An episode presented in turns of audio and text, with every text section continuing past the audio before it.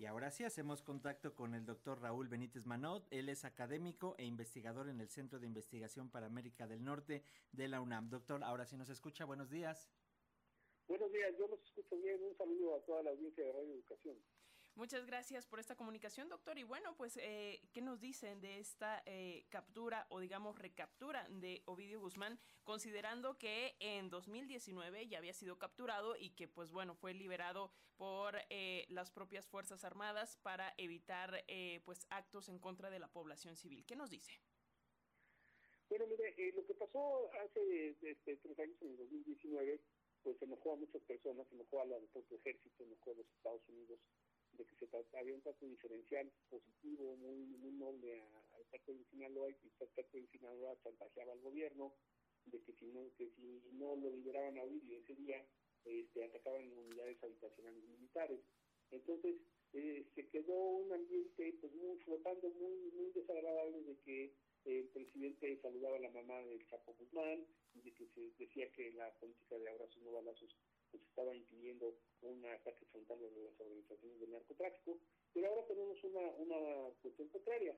A pesar de la reacción tan virulenta, increíble, este, sobre todo esto que está, se acaba de señalar en el radio, que está atacando a una, aviación civil, pues que es una cosa este, inédita y gravísima, este, el gobierno no está cediendo a ningún tipo de chantaje de cárcel de Sinaloa, lo trajo rapidísimo a, México para llevarlo a encarcelar al, penal del altiplano en Toluca, lo que se llama el Moloya, y entonces pues ya eso ya no tiene reversa, ese penal está muy bien asegurado, es un lugar inexpugnable, excepto que hubiera la posibilidad de que hagan otro túnel, pero eso ya, pues, ya, ya, le refusaron los cimientos al penal, y entonces eh, lo que tenemos es este un regalo de Navidad y Año Nuevo muy, muy bueno para el presidente Biden, según seguramente el presidente Biden va a venir muy contento a México, y eh, el narcotráfico, que era uno de los temas de la agenda que estaba como que entorpeciendo la agenda y el debate, pues ahora va a ser el tema principal de,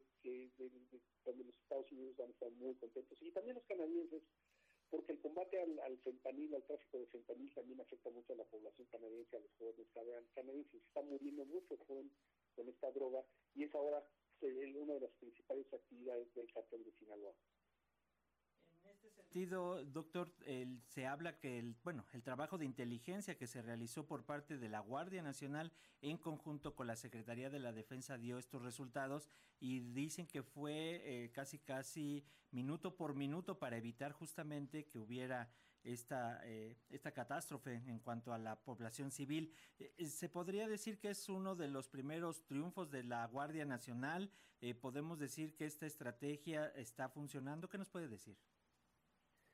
Bueno, aquí lo que tenemos es que sí, efectivamente la Guardia Nacional está madurando como cuerpo militar y entonces ya le toca también pues, participar en los operativos antidrogas más, más este, contundentes.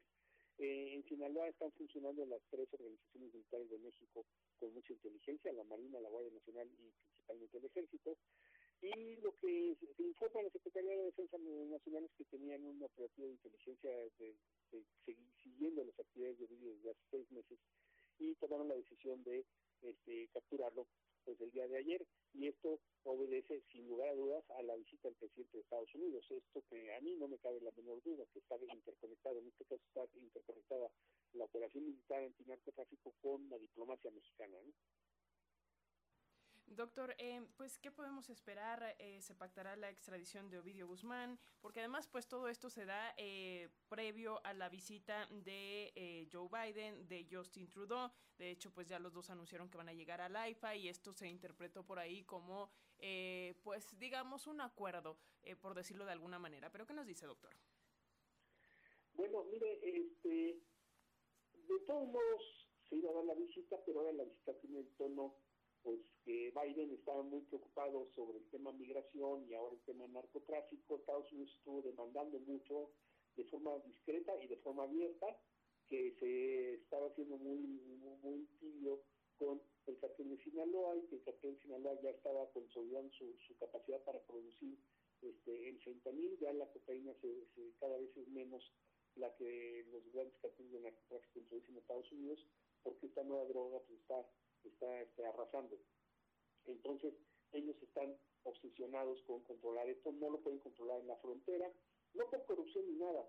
El fentanil es una droga distinta a la, a la cocaína, son pastillas que cualquier persona puede cargarlas en el bolsillo de su pantalón y atravesar la frontera. Esta frontera está atravesada por un millón de personas al día legales, van y vienen, trabajan en Estados Unidos, viven en México, y entonces esto hacía muy difícil interceptar estos cargamentos de, de, pastillas se, pueden se pueden empaquetar como si fueran aspirinas, como si fueran paracetamol. Entonces, es una droga que cambia la naturaleza del cruce fronterizo de las drogas y esto, este, pues sí se necesitaba dar un golpe de esa naturaleza para que eh, se dijera que México sí se está haciendo un esfuerzo importante en esta materia. ¿no? Finalmente, doctor, le queremos preguntar, aprovechando que lo tenemos en la línea, ¿qué podemos esperar de esta reunión trilateral? ¿Se están gestando cosas interesantes, los temas que se van a abordar? Toda la semana que entra van a ser sin duda de esta reunión. ¿Qué nos dice? Bueno, mire, hay temas conflictivos, aparte de las drogas, hay temas que tienen opiniones diferentes los gobiernos, está el tema ambiental, el gobierno de, de, Joe Biden y el canadiense son muy enfáticos en que México no está haciendo lo suficiente con el tema ambiental el tema ambiental involucra las inversiones en la industria petrolera, que es contaminante. Eh, este, pero ahorita uno de los principales conflictos es el tema migratorio.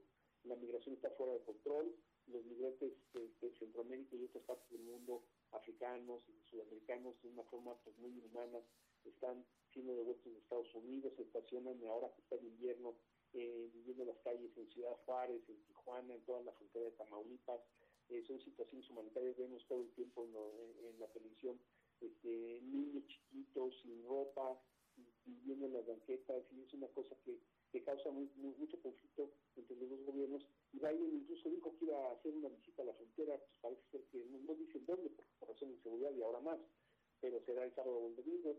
Eh, y, yo no creo que hagan una visita a la parte mexicana de la frontera, pero sí él quiere ir a la parte estadounidense de la frontera como para ver directamente la, la, problemática. Entonces, este es uno de los problemas. Pero también hay partes de, oportunidades muy importantes como este del offshore, la relocalización de empresas que Estados Unidos está sacando de China en el territorio mexicano, que esto ya es parte de las oportunidades que ofrece tener un tratado libre de comercio con Canadá y con Estados Unidos, y esto pues potenciaría mucho la industria manufacturera mexicana, la generación de empleos y todo esto, y parece que están logrando acuerdos importantes en esta materia, ¿no? Entonces, es una, es una reunión importante que tiene muchos temas, unos temas que son muy visionarios, eh, positivos para la economía mexicana, otros pues, naturalmente son de conflicto, no, no, no deben tener en conflicto los gobiernos, son situaciones difíciles de conducir. ¿no? Pues seguiremos muy atentos, le seguiremos el pulso a esta reunión la próxima semana. Muchísimas gracias, doctor Raúl Benítez Manoa, académico e investigador en el Centro de Investigaciones para América del Norte de la UNAM. Y pues muchas gracias, como siempre, por estos minutos para las audiencias de la radio pública. A la, a la orden y un saludo a Radio UNAM y su audiencia. Gracias, doctor. Hasta pronto. Hasta luego. Y bueno, también...